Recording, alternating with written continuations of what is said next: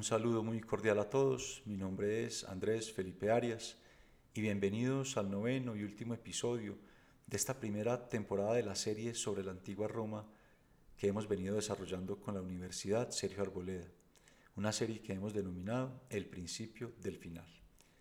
Recordemos que estamos en el año 123 a.C. y Roma vive una feroz batalla política como resultado del asesinato de Tiberio Sempronio Graco y la masacre de 300 de sus seguidores casi 10 años atrás, todo por esa durísima confrontación política que se dio en torno a la lex agraria. Escipión Emiliano, el africano menor inumantino, primo y cuñado de los Graco, pero igualmente su adversario político, también ha muerto en extrañas circunstancias unos seis años atrás. Los partidarios de unos, llamémoslos los graquianos, y de otros, los sectores antirreforma del establecimiento romano, tienen pues casada una guerra política a muerte. Cayo Sempronio Graco, hermano menor de Tiberio y ahora tribuno de la plebe, además en la cúspide de su popularidad, se dispone a presentar ante la asamblea plebeya un paquete de reformas sociales y económicas que eran sumamente ambiciosas. Por un lado, beneficiaban a diversos grupos de interés, sin duda para convertirlos en aliados de la causa reformista graquiana, pero al mismo tiempo estas reformas conculcaban significativamente el poder del Senado. Veamos cuáles eran estas reformas que Cayo Graco pretendía impulsar. La primera era una reforma que establecía que la famosa Comisión Agraria tenía jurisdicción final o de cierre, mejor dicho, como si fuera una corte de casación sobre todas las disputas de linderos entre el Ager Publicus de Roma, es decir, los predios públicos de Roma, y todas las tierras públicas de sus aliados italianos. Con esto, Graco iba a anular el famoso decreto del Senado, impulsado en su momento por Escipión Emiliano, que le daba era a los cónsules la jurisdicción sobre dichas disputas, y con eso, además, Cayo lograba desbloquear el trabajo de la comisión. Esta reforma cayó como un bálsamo sobre las clases pobres de las zonas rurales, como quiera que habría una nueva frontera agrícola que podía ser distribuida por la Comisión Agraria. Comisión de la cual hacían parte el propio Cayo y sus dos principales lugartenientes, Marco Fulvio Flaco y Cayo Papirio Carbón. La segunda era una reforma que fundaba una nueva red de colonias romanas en Italia, desde Etruria en el norte hasta Tarento en el sur, con muy buena infraestructura portuaria y de vías, incluyendo una colonia que debía ser construida sobre las ruinas de Cartago. Desde luego, esta legislación era tremendamente atractiva, no solo para los campesinos sin tierra que pudieran ser reubicados ubicados en esas nuevas colonias, sino también para los acaudalados integrantes de la clase ecuestre, que siempre estaban dispuestos a ofertar sus servicios para la construcción de infraestructura y que siempre estaban prestos a beneficiarse del comercio que este conjunto de nuevas colonias entablaría tarde o temprano con toda la península itálica. La tercera era una reforma para mejorar las vías en Italia, estandarizando los métodos de diseño y construcción, estableciendo especificaciones uniformes y exigiendo la marcación de cada milla con las famosas piedras miliares, de tal manera que viajeros y comerciantes pudieran calcular las distancias de forma sencilla. Esto ciertamente constituyó una revolución en materia de infraestructura vial en la República de Roma, toda vez que mejoró la competitividad de su economía, agilizó las líneas de comunicación y comercio y por supuesto generó enormes oportunidades de negocio para los contratistas del Estado, esos famosos publicani, así como nuevos puestos de trabajo en muchas zonas de Italia y para muchísimas personas. La cuarta era una reforma que se conocería como la lex frumentaria, ordenándole al Estado la compra y aprovisionamiento de grano en cantidades que le permitiera a ese Estado garantizarle a la plebe urbana de Roma una oferta estable de trigo a precios bajos y asequibles. Debemos resaltar algo, y es que en ese momento de la historia de Roma, esta disposición de Cayo Graco simplemente apuntaba a crear un mecanismo de estabilización de precios, tal como hoy se estila en la política comercial o agrícola de muchos países, incluyendo el nuestro, y no corresponde a esa política insignia de la posterior época imperial de reparto gratuito de grano, esta última señalada como una de las grandes causas del ocio y la baja productividad laboral en la población romana. Pero avancemos con ese paquete de reformas de Graco. La quinta era una reforma al servicio militar, obligando al Estado a sufragar a partir de ese momento todos los costos de armamento, dotación, material de intendencia y ropaje que otrora se le descontaba a los legionarios de su pago. La sexta era una reforma que estipulaba que las concesiones de recaudo de tributos en la nueva provincia de Asia serían adjudicadas por los censores en Roma y no por el gobernador de turno. Con esto, Cayo le quitaba mucho poder corruptor al Senado, pues los censores eran elegidos por los comicios centuriados, es decir, por la asamblea de centurias, por todo el pueblo, mientras que los gobernadores de las provincias eran asignados por el Senado. Pero al mismo tiempo Cayo le daba gusto con esta reforma a los grandes contratistas del Estado que se dedicaban a recaudar rentas públicas, esos famosos publicani, pues los liberaba de la extorsión de los gobernadores. La séptima y última reforma de ese paquete que Cayo pretendía impulsar prohibía que los integrantes del Senado pudieran servir como jurados en la Corte de Extorsiones, estableciendo que allí solo podrían servir como jurados los integrantes de la clase ecuestre que tuvieran residencia permanente en Roma. Como los integrantes de esa clase ecuestre que residían en Roma eran normalmente aquellos que no dependían de latifundios agrícolas, sino aquellos que dependían exclusivamente de su actividad comercial, destacándose entre estos los publicani, con, esa con esta precitada reforma, Cayo les dio una gran herramienta para defenderse de los abusos y la corrupción que padecían por parte de los funcionarios públicos. Como lo habrán imaginado, todas las reformas fueron aprobadas y se convirtieron en ley. Y acá debemos decir algo. Muchos historiadores argumentan que esta colección de reformas atribuible a Cayo Sempronio Graco anticipó en 100 años la estructura y estabilidad imperial de Augusto eso dice mucho de la profundidad de las reformas de Cacho, que es algo que se debe reconocer. Ahora, naturalmente, semejante paquete de reformas también exacerbó el odio de la aristocracia conservadora senatorial en su contra. Y no obstante, al mismo tiempo, las reformas le ganaron a Cayo el respaldo sólido de una coalición de las clases pobres rurales, de la plebe urbana, de la mayoría de la clase ecuestre acaudalada, y de esos publicani o contratistas del Estado. Esa coalición es la misma que respaldaría en años por venir a hombres como Mario, Sina, Julio César y al mismo Augusto. Pero volvamos a la cronología de los hechos. En diciembre de ese año de 123 a.C., Cayo Graco fue reelegido como tribuno de la plebe de la forma más extraña posible. Es más, Cayo ni siquiera se había postulado para la reelección y más bien endosó a su aliado y lugarteniente Marco Fulvio Flaco para uno de los diez tribunados de la plebe. En otro enorme desafío al mos maiorum, a esa constitución no escrita en Roma, porque nunca antes un excónsul, como lo era Flaco, se había postulado para una magistratura inferior a la de cónsul, como lo era la, el cargo del tribunado de la plebe. Y por supuesto, con el respaldo de Cayo Graco, Flaco obtuvo sin mayor complicación uno de esos diez escaños como tribuno de la plebe. Sin embargo, en lo que parece ser una gran incógnita de la historia de Roma, Cayo, sin haberse postulado, fue reelegido también como tribuno de la plebe. Aparentemente, algunos de los diez cargos del tribunado de la plebe resultaron vacantes el día de la elección, y se estilaba que en esos casos los tribunos en ejercicio tenían la facultad de designar a quienes debían llenar esas vacantes. Y Cayo fue uno de los elegidos y de este modo terminó reelegido sin haberse postulado como tribuno de la plebe para el siguiente año, es decir, para el año 122 a.C.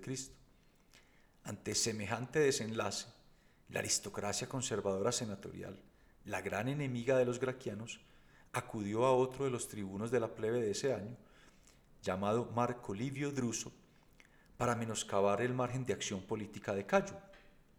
Druso, quien también era una figura en ascenso dentro de la política romana, recibió la misión de bloquear cualquier reforma de Cayo y al mismo tiempo de socavar su popularidad y su prestigio. Y esto se comenzó a ver cuando Druso prometió un proyecto de ley para la fundación de 12 nuevas colonias, incluyendo generosas concesiones de tierra y capital semilla para 3.000 colonos en cada una de dichas colonias. Es decir, el proyecto de Druso beneficiaba directamente a 36.000 familias y con esto ciertamente opacaba los beneficios tangibles del proyecto colonizador que el propio Cayo había sacado adelante un año atrás. Y no contento con eso, Druso también estableció en su proyecto de ley que sólo los ciudadanos romanos podrían ser elegibles para las nuevas colonias, logrando un contraste patriótico a favor suyo y en contra de Cayo, quien además se preparaba precisamente para presentar una reforma en la misma dirección de la que Flaco intentó materializar durante su consulado, es decir, de darle ciudadanía romana a todos los italianos.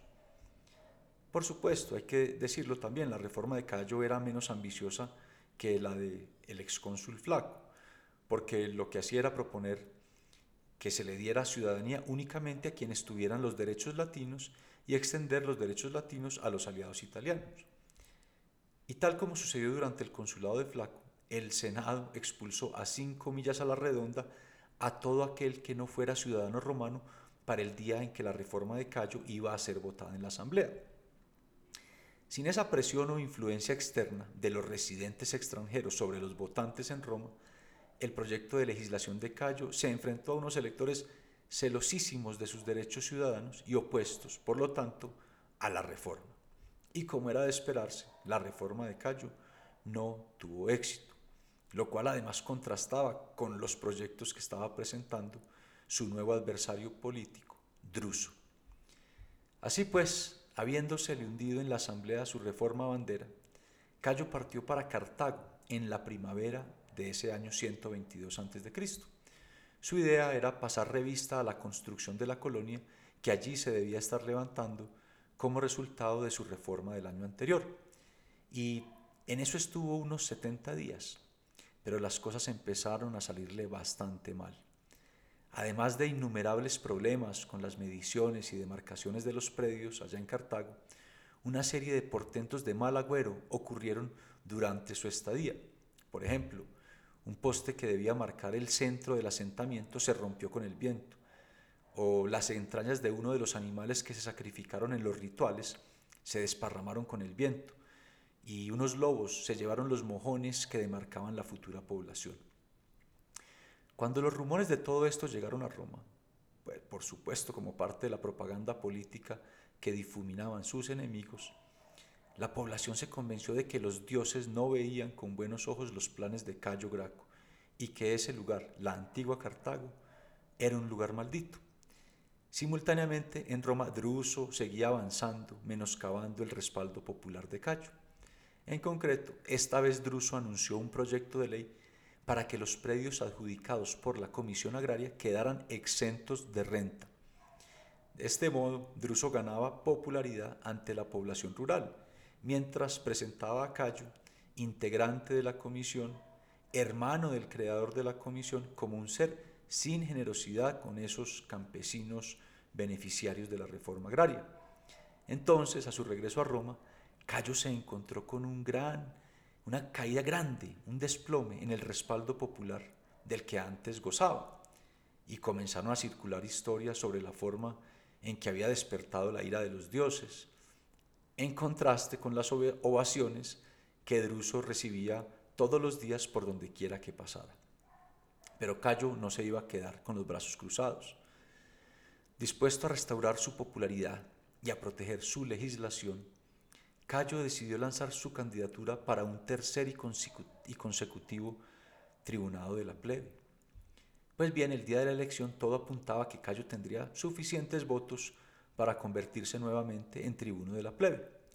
Sin embargo, los observadores electorales se dedicaron a demandar las balotas que fueron depositadas a favor de Cayo, alegando que eran balotas fraudulentas y que la mayoría habían sido depositadas de antemano en las urnas.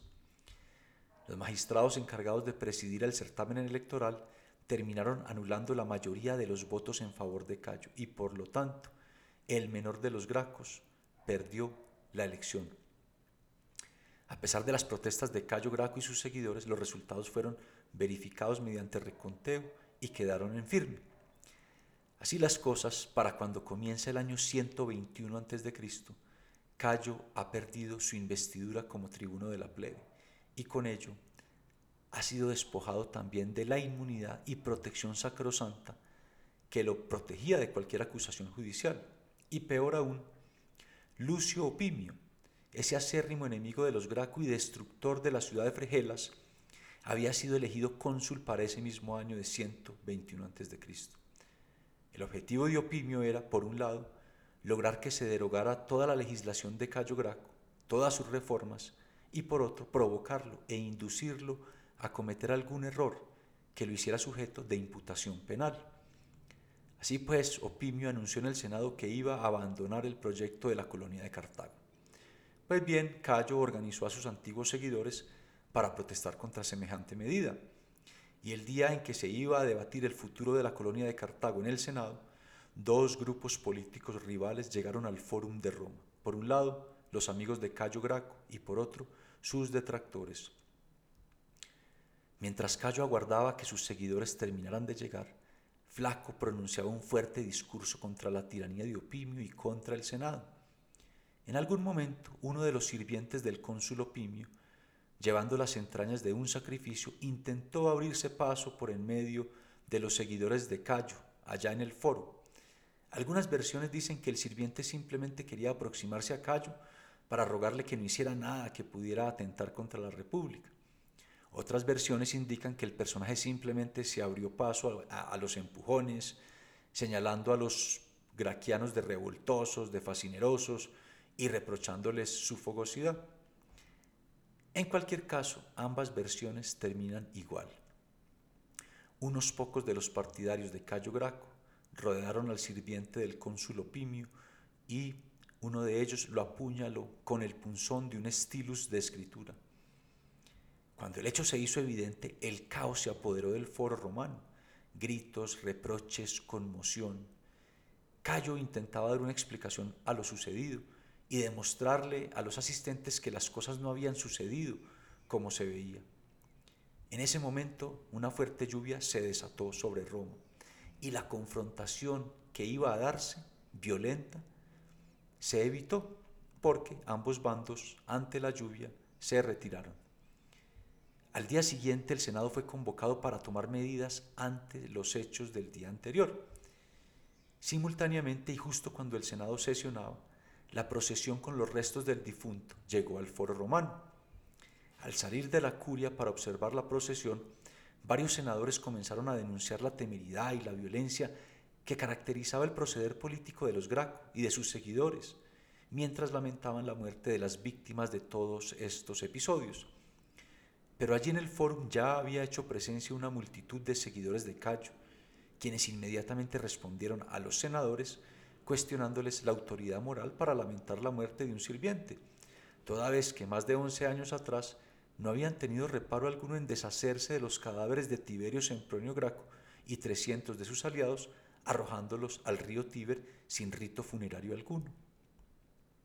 Al verse insultados por la multitud, los senadores regresaron al recinto y emitieron un decreto dándole al cónsul Opimio plena autoridad para restaurar el orden y hacer lo que considerara necesario para proteger y preservar la integridad del Estado romano.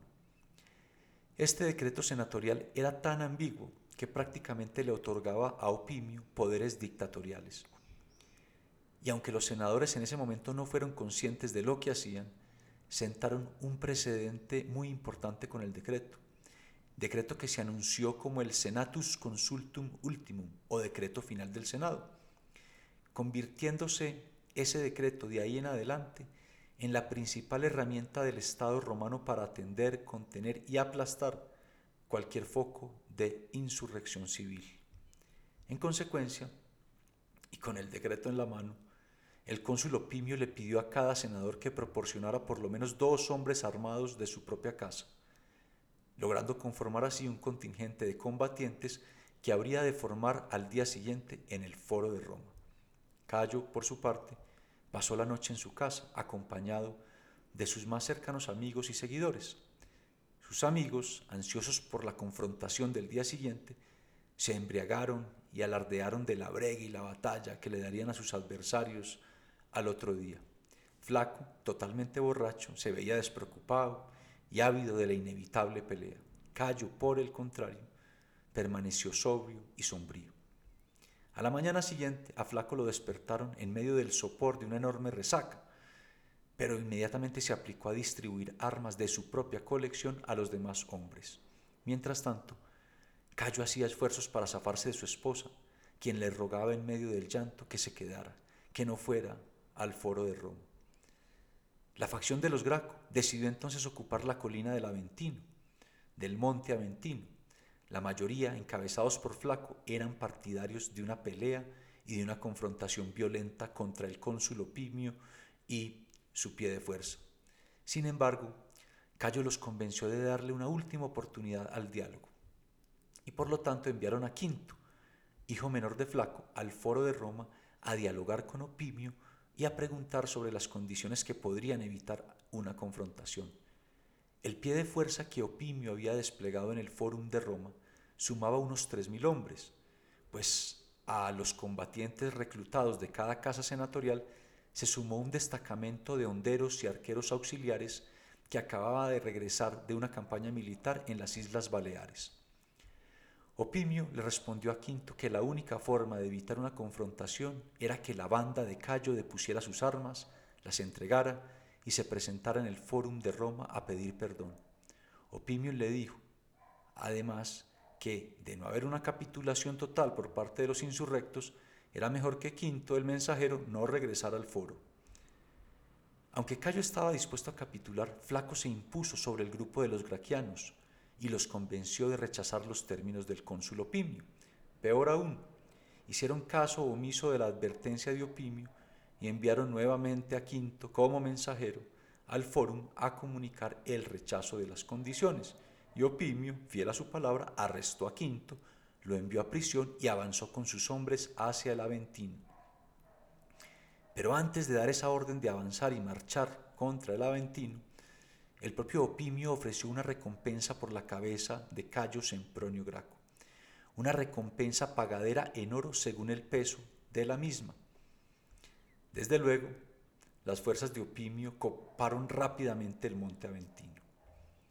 Y sin mayor problema y rápidamente cercaron a la banda de graquianos que no tuvo otra alternativa que dispersarse.